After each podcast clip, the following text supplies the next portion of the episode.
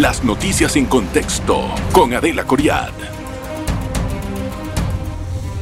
Feliz inicio de semana para todos. Hoy vamos a conversar acerca de las precandidaturas para la libre postulación, en específico con Eduardo Quiroz. Él estaba en una posición, bueno, digamos que podría decirse privilegiada al principio en cuanto arrancó la carrera de recolección de firmas, pero ahora ha estado pues eh, superado por algunos otros precandidatos. ¿Qué pasa en ese periodo? Y también en conocer cuáles son sus planes, porque en esta búsqueda del nuevo presidente, usted tiene que entenderlo como si fuera un trabajo que usted como ciudadano le está dando a la próxima persona que va a estar parada en la presidencia. Si a usted no le gustan los credenciales, no votan por ellos. Si sí, bueno, ya sería otra cosa. Entonces, la gran pregunta, bueno, bueno primero, bienvenido. Gracias. Gracias por estar con nosotros, don Eduardo. Venimos combinados hoy, nosotros y el set. Todo combinado para hoy. Muy bien. Bueno, don Eduardo, le, busqué la, cantidad de firmas. Tiene 66.290. ¿Estoy bien? Sí, correcto. Sí, Muy bien. Pero lo han rebasado. Está ahorita en quinto lugar. ¿Está bien? Hay, hay que entender que el proceso es un proceso de 11 meses y medio, larguísimo. Creo que intencionalmente hecho de esa manera para afectar las candidaturas de libre postulación. Pero todavía hay por delante un tercio del periodo. O sea, se pueden recoger firmas hasta el 30 de julio. Pero ¿por Quiere qué, decir que todavía ¿por qué bajó la... la o sea, ¿qué pasó acá? ¿Otros candidatos metieron turbo y usted se quedó igual o qué pasó? Uno, entender que el proceso es todo y no solamente la parte inicial. Segundo, evidentemente la aplicación, nos apostamos por la, apostamos por la aplicación y luego la aplicación tuvo un problema, estuvo un mes parada. Eso afectó a quienes habíamos creído que la tecnología era más eficiente. Y después, por supuesto, que hay clientelismo, populismo y todas esas otras malas prácticas que las han ido trayendo también al sistema de la libre postulación. Y eso nos ha impactado. Pero nuestra estrategia está basada en entender que esto es un proceso de 11 meses y medio y que no termina hasta que se termina. ¿Cuándo acaba esto? El 30 de julio. Pero ya eso nos falta mucho, son poquito, entonces. Cuatro meses. Bueno, para poder entrar en el tercer lugar, tiene que conseguir más de 30 mil firmas en tres meses. Sí, y hemos conseguido 66 mil firmas Bien, en un periodo pero el más, de seis El, más, el, el menos, digamos, Paco lleva 83 mil. Esto parece una carrera de caballos, ¿ah? Y eso es feo verlo así. Eso es muy lamentable. Eso es feo verlo así, pero, pero eso es lo que. La regla del tribunal no la pusimos nosotros. Bueno, yo creo, y por eso no sé si has escuchado que he estado pidiendo que se convoque un debate por parte del Tribunal Electoral. Y es casualmente mi planteamiento. No podemos definir esto como una carrera de caballos, de quién consigue más firmas, sin escuchar las ideas, las propuestas las hojas de vida, la trayectoria de los candidatos. Mi planteamiento es, démosle la oportunidad a quienes están firmando, a los ciudadanos que están firmando, de que escuchen cuáles son las propuestas de quienes se están presentando. Bueno, pero no, está bien el debate, me parece que es una excelente idea, puedo tratar de llevarla a cabo, pero, o sea, le tomo la, la, invitación. Sí, lo, triste es que el tribunal y los otros candidatos no la tomen. Bueno, se puede tratar, uno nunca sabe, uno puede tratar. Hasta ahora lo que ha habido es silencio si no la toman, quiere decir que no están interesados por alguna razón y eso todo habla de la persona. Eso es muy sencillo. Sin embargo, volviendo al tema, 104 lleva Paco Carreira, eh, digo Meliton Arrocha, 83 mil lleva Paco.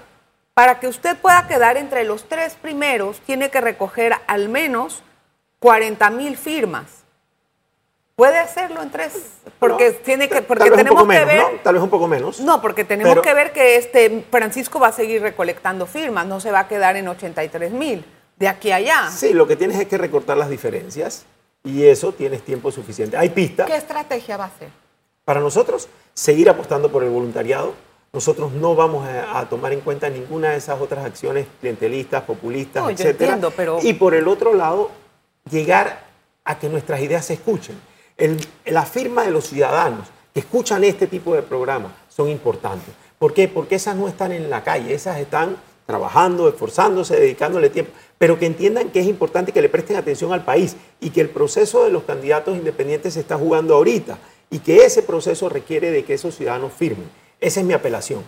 Bueno, eso, ok, yo estoy de acuerdo con esa premisa de entender y saber qué es lo que ofrece cada uno. Y ahorita en este programa vamos a tener la oportunidad de hablar de algunos temas. Sin embargo, también hay un tema real y consono, y es que si sigue con la misma metodología, tal vez no logre. No estoy diciendo que se apueste al clientelismo. Tal vez usted me dirá, voy a redoblar los voluntarios, voy a pedir más financiamiento. O sea, ¿qué diferente va a ser? Bueno, ahí me estás, pidiendo, que, ahí me estás pidiendo que revele mi estrategia.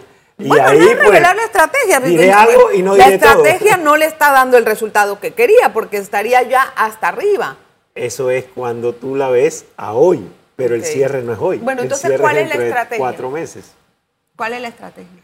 Bueno, te he dicho, nosotros estamos apostando muchísimo al voluntariado, estamos apostando ya, muchísimo. Bueno, para redoblar el voluntariado. A la, firma, a la firma orgánica, estamos apostando muchísimo a seguir concertando acuerdos con candidatos independientes que están haciendo su trabajo también en circuitos, en municipios, para representantes de corregimiento, caminando con ellos, entendiendo que esto no solamente es debe su firma, sino escuchar a los Les ciudadanos. Da este papelito que me dio a mí. ¿Quién soy? Este papelito. Yo me leí. Creo que uno de los pocos, creo que uno de los pocos precandidatos que está entregando una una hoja de vida y que está poniendo un métodos de comunicación con él, soy yo.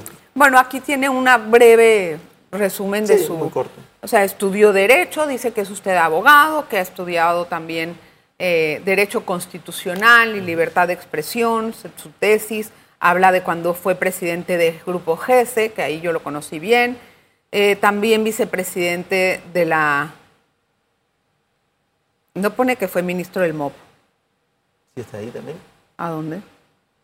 ¿A dónde? Vicepresidente de la Comisión de la Libertad Interamericana de Prensa, presidente del Consejo Nacional de Periodistas, no, no está. Debiera estar. Ah, debiera estar. Esa no está. Libertad Bueno, pero te lleva a mi página web, donde hay mucha más información. Ah, bueno, está bien. Bueno, esas cosas. Usted le entrega esto y ¿qué pasa después?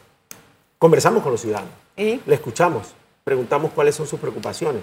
Le decimos primero si está al tanto del proceso de recolección de firmas. ¿Sabe lo que significa eso? Que el ciudadano puede apoyar con su firma candidaturas independientes y hacer lo que hacen los partidos con las primarias. Y después de eso, el ciudadano te acepta o te dice, sí, me interesa o lo conozco o, lo he escuchado y estoy dispuesto a firmar, entonces tienes que cumplir con el procedimiento. Los demás eh, candidatos que están punteando, ¿están utilizando alguna infraestructura de algún partido político para poder lograr esta recolección de firmas? A mí no me cabe la, menor duda, no me cabe la menor duda eh, que, haya, que haya, sobre todo porque, digamos, cuando yo asumí la decisión de ser un candidato independiente, renuncié a un partido político en el que tenía 12 años que ya no participaba.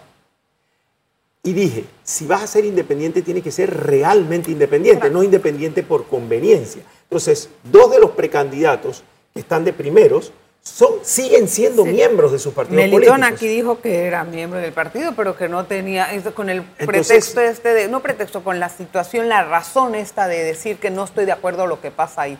Bueno, yo pienso que hay que hablarle con claridad a los ciudadanos. Y si usted es independiente, tiene que ser realmente Pero usted renunció hace dos años al panameñismo, no fue hace mucho. Pero tenía más de 12 años de no tener una participación beligerante. Igualmente, por razones de mi trabajo. Bueno, pero dos años no es tanto. Pero al final del día te paras y dices, esa organización no me representa. Mi independencia me obliga a salirme de una organización.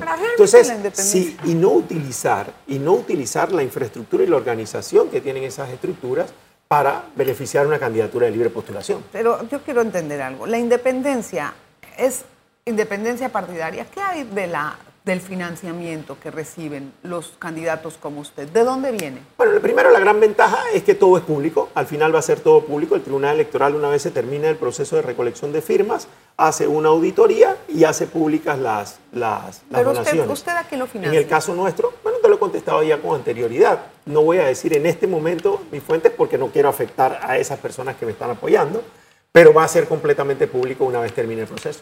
Pero es un, es un grupo de personas, de empresarios. Uno, tocando puertas a, a, muchas personas. Dos, estableciendo estándares éticos muy, muy fuertes. Y tres, estableciendo que no haya nadie que pueda hacer donaciones eh, muy altas.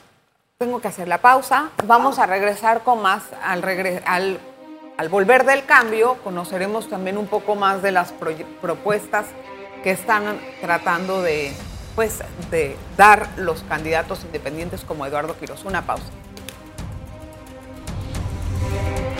En breve regresamos con En Contexto. Gracias por continuar en sintonía. Hoy conversamos con Eduardo Quiroz. Bueno, don Eduardo, mire, yo leí su propuesta. Eh, y todas las propuestas que he leído en general, yo no sé si es que yo soy la que está mal, pero a mí no me convencen las propuestas, porque parecen como, em, como si fueran declaraciones. Vamos a hacer esto, pero nadie dice cómo va a hacer nada, ni con qué dinero lo va a hacer. Entonces, todo eso queda en papel y todo eso, es papelito se, va o bien. a mí realmente no me convencen las propuestas que yo le he leído. Y si yo contrataría a un presidente, yo te preguntaría a ti, ¿cuáles son los cinco problemas que vas a resolver entrando a la, presidencia? Lo primero, lo primero es entender claro, y, y, estoy de acuerdo contigo, me gusta el planteamiento de que contratar a un presidente debe ser un proceso eh, amplio, en el que vea su propuesta como quien dice, cuando te más andan la hoja de vida, pues uno lee la hoja de vida, verifica que lo que diga aquí es cierto, pero luego tiene una entrevista real donde le hace preguntas, donde verifica que lo que decía aquí lo puede materializar. Eso es lo que yo planteo cuando digo elevemos la vara y hagamos debates democráticos, donde se puedan discutir esas ideas. Se puede discutir, pero no donde es digamos, el debate. Pero puedes plantear los temas. Si tú vas a discutir cómo hacer más firmas o cómo conseguir más votos, ese es un tipo de debate. El otro debate es cómo plantearle al país cuáles son los problemas de fondo. Yo le estoy dando ahorita la oportunidad. ¿Cuáles son? Hay, hay un problema de fondo de institucionalidad. Este país necesita una revisión integral de su pacto social. O sea, no podemos pretender llegar a las soluciones si no tenemos métodos para lograr acuerdos. Uno, la convocatoria, y por eso creo que el próximo presidente debe ser un independiente, que permita convocar a todos los sectores del país para poder construir ese pacto, ponernos de acuerdo en cómo hacerlo. Segundo, definir cuáles son las necesidades urgentes. O sea, va a ser otro diálogo. no, quiero entender. ¿Qué va a hacer? ¿Cómo va a convocar, a convocar a todas las fuerzas políticas que le oponen a usted? Empezando con la Asamblea, porque en la Asamblea va a haber puros partidos políticos. Entonces, ¿cómo usted se va a imponer como independiente con una asamblea así? Cuando obligas a la asamblea y a los partidos políticos a tener que hablar de país y no a tener que hablar debajo de la mesa o en el cuartito. ¿Cómo nos va a obligar? Cuando tú, los pactos que aquí se hacen o los acuerdos que aquí se hacen, se hacen en el cuartito, allá escondido. ¿Cuántas planillas te voy a dar? ¿Cuántos nombramientos? Y entonces tú, me, apoyas y votas. ¿Cómo va a evitar eso? O, poniéndolos por delante, sobre la mesa, diciéndole al país, vamos a, a una gran definición de cuáles son los temas a atender. Si tenemos que atender el tema del agua, en concreto, el tema del agua, que se viene posponiendo por tiempo, en el que el gobierno simplemente demuestra que no gobierna, llegas a la crisis que tienes actualmente. ¿Cómo atendería el tema del agua? Aquí hay que definir cuáles son los grandes cuatro problemas que tiene el IDAN. Un, un problema es la politización. Eso tienes que entonces establecer un método de contratación tan riguroso como el de la Autoridad del Canal de Panamá, por ejemplo. Dos, tienes que establecer una nueva institucionalidad la ley del IDAN está, es, está carcomida, o sea, no puede producir un resultado. Tres, tienes que entender que hay que llevarle agua a los sectores que no tienen hoy en día. Eso lo entiende el IDAN. Eso, no, no lo entiende porque saben hace mucho tiempo que más del 50% del agua que produce, más del 50% del agua que se produce, se bota. Entonces es muy fácil. Concretamente, primer día, mide cuánta agua potable estás produciendo y después mide cuánta agua potable se está, se está midiendo. 50% se está botando. Entonces tiene que salir a la calle a resolver ese problema, remangarte y ir a resolverlo. para resolver ese problema? La institucionalidad lo tiene, no, lo tiene, eh, eh, lo tiene contemplado en dinero para poder arreglar esas tuberías. ¿Sabe el presupuesto que se necesita para eso? La institucionalidad actual, trabajando, sería solución, en mi opinión, de más, o menos el 50% de eso. La institucionalidad actual. Pero no, estamos en el negocio, sí, estamos en el negocio de contratar carros cisternas. No, pero a ver, eso puede ser otra cosa. Pero para poder arreglar el problema del agua no es el IDAN solo. Aquí tienen que entender el concepto del manejo de la administración del agua. La administración del agua requiere de entender primero que todo que no estamos recibiendo del cielo la misma agua que recibíamos antes y que la agua que estamos recibiendo la estamos teniendo que dividir entre el canal y la población. Y que el además, y que el ampliar no siga las potabilizadoras no nos va a garantizar el acceso al agua porque no existe el agua. Tampoco ya nunca. Entonces, creo que ese, esa forma de verlo del agua. se queda corta. No, son varios problemas. Es administración del agua, institucionalidad, despolitización de la institución entrar a resolver los problemas de, todo el agua que se desperdicia. 40 o 50% del agua que es potable que se produce se desperdicia. Para poder Esa es la primera eso se pluma que tienes que necesitan como resolver. 300 millones de dólares, según Esa lo que la- me dijeron. Cuando no te robas Ojalá la plata, que yo esté bien. cuando no te robas la plata, la plata alcanza. Lo primero que tienes que hacer es López Obrador, y despolitizar mira cómo está. y no, no, es otra cosa. Esa es otra cosa. Y después de eso, entender que la proyección tiene que ser una proyección a resolver la inmediatez de que hay 300 o 300 o 300 mil o más personas que no están recibiendo agua hoy. Y eso tienes que atenderlo. Bueno, eso, eso en palabras es más fácil que en, en realidad en temas. Bueno, cuando, com- cuando te comprometes de- en una de- ejecución honesta, cuando te comprometes en poner las personas que, que sean realmente un- un- capaces para ejecutarlo y no políticas. Necesitamos dinero. O sea, para poder atender todo lo que usted está diciendo se necesita un presupuesto de cuánto. Mira, ¿Usted hizo algún cálculo, por ejemplo, mira, de eso? hoy, hoy en día el presupuesto de Panamá relacionado con la cantidad de ciudadanos que tenemos es uno de los más altos de la región. Entonces, si te pones a pensar en eso, probablemente tenemos los recursos. Lo que tenemos es que redistribuirlos y, a- y ejecutar un plan de fiscal de austeridad. Aquí se dijo Pero cuando no, la pandemia... esa- no tiene ese cálculo más o menos hecho. Sería bueno que hiciera un cálculo del Ve- dinero que necesita pero- para las propuestas que propone. Por supuesto. Cuando tú presentas una propuesta, tiene que ir planteado cuántos recursos vas a requerir bueno, para no, eso. pero- Pero, no necesitas generar una reforma tributaria, o sea, no necesitas ir a buscar plata de la gente, lo No, que necesitas es redistribuir. No, porque los recursos existen. Porque no es que no tienes, Bueno, pero no quiero- es que tienes que endeudarte más. Lo que tienes que hacer es redistribuir los recursos que tenemos, hacernos más eficientes. Pero entonces Tener necesita una- tener un panorama más claro. Tener usted una- en su propuesta de que quiero hacer esto Bueno, y me cuesta esto. Quiero hacer algo. esto y me cuesta esto. Eso partamos no lo por oigo. algo, partamos por algo. El documento que leíste es el documento que nos pidió el Tribunal Electoral en julio del año pasado. O sea, es un documento Bueno. premisa, borrador. Es donde todo el mundo se mete a leer. Luego de allí tienes que presentar una propuesta de plan de gobierno. Esa propuesta de plan de gobierno se presentará una vez inicie la campaña política. O sea, son etapas. No puedes exigirle a un precandidato Es hoy que, tenga un plan de gobierno final. Bueno, para y el poder otro votar punto es, por alguien. y el otro punto es sincerar y decir la verdad de lo que tenemos. Es una comisión de presupuestos que ya tiene siete años de estar presidida por Benicio Robinson. ¿Realmente creemos que las cifras que nos da el presupuesto nacional son reales? Si vemos la forma en la que las manejan, viste la semana pasada, cómo aprueban los traslados de partidas y que siquiera esté presente el funcionario Un que la ley trabajo de establece. toda la vida. Aquí nadie se estar. puede sorprender por No, eso. no. Se deben de sorprender de que nadie haya protestado por eso. Correcto. Pero eso es viejo de toda la vida. Pero entonces lo primero que tienes que hacer es sincerar eso. Yo creo que el MEF tiene una gran responsabilidad con este país de decirnos realmente cuál es la verdad, cuál es la situación real que tenemos. Voy a hacer la pausa. Tengo que hacer un momentito, un, un- un breve espacio y regresamos enseguida. En breve regresamos con En Contexto. Gracias por continuar en sintonía. Bueno, vamos a hacer en este espacio tratar de hacer preguntas un poquito con respuestas más cortas para darle más oportunidad. Me había dicho que iba a decirme los cinco problemas más importantes. Dijo uno que Sí. estábamos hablando que era la institucionalidad.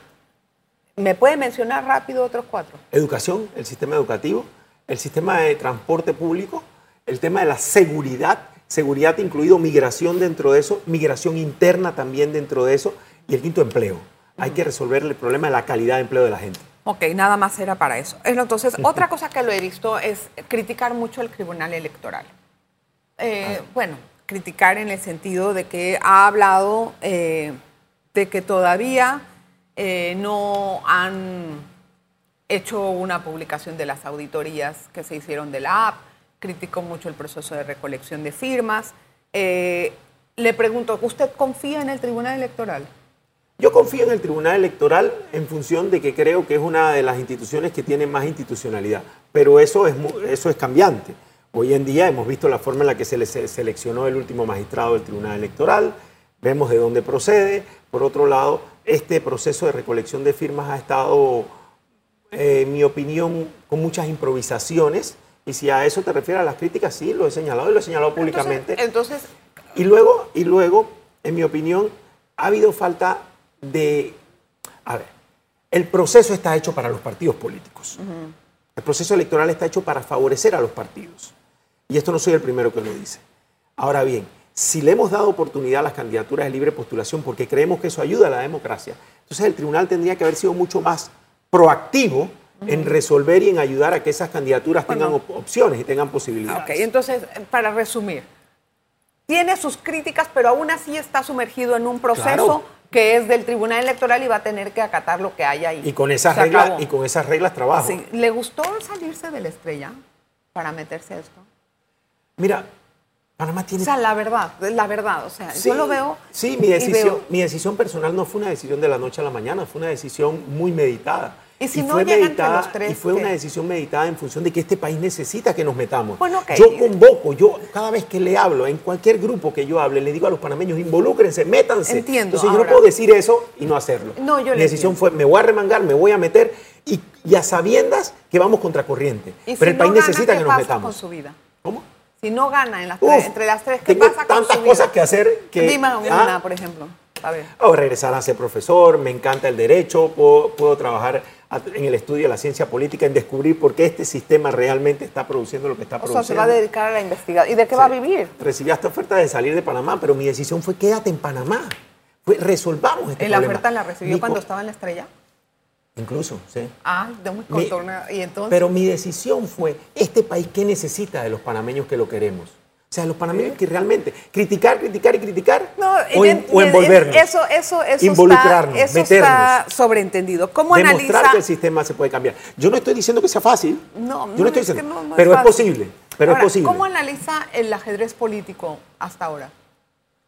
Mira, complicado, pero más de lo mismo, donde las alianzas quieren resolver los problemas que las ideas no, no aportan. O sea, no estamos discutiendo de cuáles son las ideas, de cuáles son los proyectos, ¿Algún de cuáles son las que vea propuestas. como una persona que podría ayudar? Yo me he preguntado mucho los candidatos independientes que no logren llegar a los primeros lugares, porque va a haber, eso va a pasar. Algunos se van a quedar por fuera. ¿Se sumarían alguna candidatura de algún partido? Yo no veo ninguna candidatura ahora mismo que me parezca, que me convence, que me entusiasma. Eh, yo lo que creo es que tenemos que ilusionar a los panameños y por eso estoy en eso, en esto. Estoy en esto casualmente porque no vi O sea, ninguna usted opción. tampoco, si pierde, por ejemplo, o si no llega a los tres. Yo sé que es un escenario que no le gusta reconocer a las personas que se sientan en esa silla, pero si eso ocurre, ¿se saldría, eh, eh, apoyaría algún otro candidato independiente o algún partido político? Si eso ocurre, te lo planteas en ese momento y evalúas cuál es la coyuntura que tienes en ese momento, cuál es la realidad del país que tienes. Aquí tienes candidatos que parecen punteros y puede que no terminen siendo candidatos. Aquí tienes candidatos que dicen que van a ser candidatos y todavía no tienen partido. Aquí tienes partidos que están buscando candidatos para ver cómo resuelven el problema del subsidio y subsisten para tener más subsidio electoral. Tienes, tienes candidatos que quieren secuestrar partidos. O sea, la realidad, tienes un, candidato, un partido de gobierno que tiene tres candidatos. Entonces tienes una realidad tan compleja que, en la que hay muchas posibilidades. Y tienes un? 40 y pico por ciento, tal vez 50 por ciento de la Ah. población que dice no quiero más de eso. A mí me gustaría entender cómo un independiente manejaría la asamblea. Primero- formada con todos los partidos políticos y todos con muy malas mañas, por así decirlo de alguna forma. O sea, em, eh, con respeto a los partidos políticos, pero todos conocemos lo que pasa en la asamblea. ¿Cómo lo haría un independiente sin estructura? Con la constitución en la mano. Ay, ya, Eduardo, por favor. En la práctica, Con ¿cómo la lo harías? Constitución en la Sí, mano. con la constitución y Mira, qué van a decir. Ay, ponme- vamos a respetar un la problema constitución, cualquiera, Eduardo. Ponme un problema cualquiera que hayas visto recientemente y te digo cómo se soluciona. Aquí tuviste a un diputado arrancándole el micrófono a otro diputado. ¿Y qué pasó? Nada. Hay una comisión de ética que obliga a que ese, a a que ese diputado Sí, sea pero La sancionado. asamblea es independiente. Sea sancionado. La asamblea es independiente, usted no se puede meter en eso. Cuando tú obligas al país a exigirle a sus representantes que actúen apegados a la ¿Cómo los va a Constitución y la ley, ¿crees que, estos? ¿crees que los ciudadanos si no recibiesen... Pues hasta ahora los ciudadanos no han hecho gran cosa para decirle Porque que no cuando tienen- llega, pero porque no cuando tienen llega un independiente, yo no sé cómo va a cambiar el chip de todo el mundo. Porque no tienen un gobierno que los lidere. Este gobierno no lidera, no lidera con el ejemplo. Si tú tuvieses un gobierno que liderara, que liderara con el ejemplo de transparencia, de honestidad, de compromiso de trabajo, tú tendrías entonces otras autoridades actuando de la misma manera. ¿Usted cree que con un gobierno de transparencia que yo quisiera, de verdad es lo que yo más anhelo? Entonces en tenemos vida? que producirlo. Un momentito. Yo más anhelo en mi vida eso. Pero ¿usted cree que eso va a cambiar el clientelismo y, Uf, la, sí. y, la, y la forma de pensar, por así decirlo, de los partidos políticos? Esta respuesta te va a gustar menos. Yo creo que Panamá puede ser el país más honesto del mundo. Yo creo que los panameños podemos construir Usted es ese bastante país. idealista. Pero yo don- creo- no, don lo Eduardo, podemos Muy producir. idealista. Yo conozco y, a y los eso, raya en la utopía hasta cierto punto. Pero tú tienes que poner la utopía para poder producir resultados. Está bien, pero tienes que tener un plan que ver. realmente funcione, porque me vas a decir, yo también ¿Cómo me voy a sentar y voy a decir, yo voy no a ser el país más honesto. Mire, yo soy honesta, yo voy a ser un país honesto. ¿Cómo le vas a hacer con una bola de gente que no es ¿Cómo- honesta? ¿Cómo tú tienes una norma en la Constitución que dice que los eh, diputados no pueden ejercer eh, el comercio? Y por otro lado te das cuenta que hay diputados que compran ¿Y entonces qué bienes del? Estado ¿Les va a hacer extinción de dominio? ¿Qué va a hacer con Tienes ellos? que producir, tienes que hacer que las normas se cumplan. Tenemos normas suficientes. Perdóname que te diga. Entonces no podemos cambiar quiero, nada. Yo quiero hacer que las normas se cumplan, pero eso en la práctica, eso, eso no, no lo va a poder llevar a cabo tan sencillo. Se, le- se le va a hacer muy difícil eso, porque usted cuando llegue a la presidencia, si llega solo, va a tener que hacer alianzas, aunque diga que no, y aunque pues podamos tener un poder importante en un libro, que es la Constitución, usted va a tener que regresar a, la base de la tierra y decir, tengo que hacer alianzas para gobernar, porque no va a poder gobernar. Envía una ley a la Asamblea que sea favorable al pueblo, envía una ley a la, a la Asamblea que demuestre que se pueden hacer las cosas bien y vas a tener respaldo popular para hacerlo, para que se cumpla. Y va a tener entonces un país todos los días con respaldo popular y manifestaciones para que se No, cumpla. porque ¿O logras cómo se hace transformar, porque logras transformar la política, se logra transformar. Hay dos visiones, No sé. la de quienes piensan que no podemos cambiar las cosas y la No, de que yo pi- y de pienso las que, sí se puede, pero no sé si es la forma. eh, hay de quienes piensan que no se puede cambiar y hay de quienes pensamos que es difícil, pero se puede.